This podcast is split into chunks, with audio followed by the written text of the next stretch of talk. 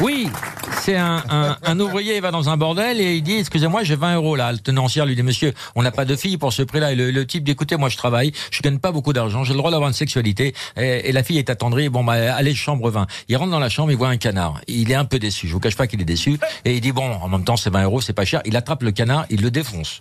Il le, mais il le déglingue. On voit des plumes dans, tout, dans toutes les chambres. Il revient une semaine après, ah, vous étiez déjà venu, oui, mais là j'ai 10 euros. Non, monsieur, on n'a pas, on n'a rien pour 10 euros.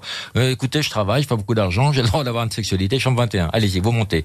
Et là, il arrive dans la chambre, il ouvre la porte et il voit 200 mecs devant une glace sans teint. Et il est tout petit, il fait, il voit pas, il saute sur les pieds, il dit qu'est-ce qui se passe? Qu'est-ce qui se passe? Il y a un mec qui fait taisez-vous, il y a un type qui va enculer un canard.